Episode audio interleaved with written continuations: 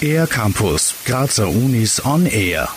Proteine bauen für nachhaltige LEDs. Das versuchen gemeinsam Forschungsteams aus Österreich, Spanien und Italien im interdisziplinären und von der EU geförderten FET Open Projekt Artiblet. An der TU Graz ist Gustav Oberdorfer mit einem Team am Proteindesign dafür beteiligt. Ich glaube, das Proteindesign kann uns Probleme des 21. Jahrhunderts sehr viel schneller lösen, als man es bisher mit anderen Methoden machen konnte, wenn die Entwicklung so weitergeht, wie sie die letzten paar Jahre vorangeschritten ist.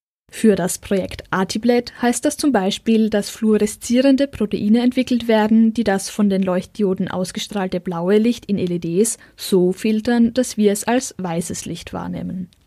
Solche Proteine kommen in der Natur zum Beispiel in Meerestieren wie Quallen vor, haben aber keine große Lichtausbeute.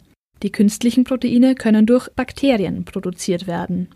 Dann lässt man das Bakterium wachsen, das produziert das Protein, kann dann das Ganze aus dem Bakterium heraus ernten quasi und direkt mit dieser Matrix äh, zusammenbringen. Das polymerisiert aus überhalb von diesem Chip und fertig ist unsere neue Bio-LED. Das hätte laut Gustav Oberdorfer mehrere Vorteile. Die Herstellung wäre günstiger, nicht auf seltene Ressourcen angewiesen und dadurch auch demokratischer, weil sie für alle zugänglich wäre. Dafür ist aber noch viel Forschung notwendig. Durch Beobachtungen und Analysen ist mittlerweile viel darüber bekannt, wie ein Protein funktioniert, das eine bestimmte Struktur und Aminosäuresequenz besitzt. Persönlich finde ich es viel spannender, zuerst eine Hypothese aufzustellen und dann die Technik dazu zu haben, die zu überprüfen. Meint Gustav Oberdorfer.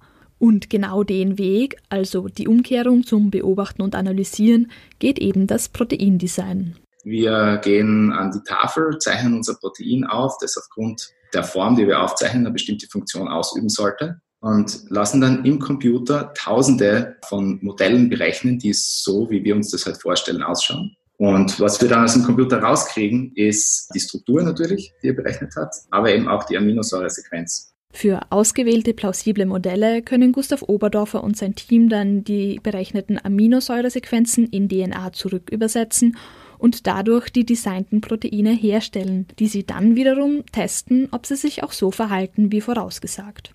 Neben der Biotechnologie spielt Proteindesign vor allem in der Biomedizin eine wichtige Rolle und wird, wie Gustav Oberdorfer am Anfang gemeint hat, für heutige Probleme in Zukunft wahrscheinlich noch wichtiger werden. Für den R-Campus der Grazer Universitäten Johanna Trummer. Mehr über die Grazer Universitäten auf ercampus-graz.at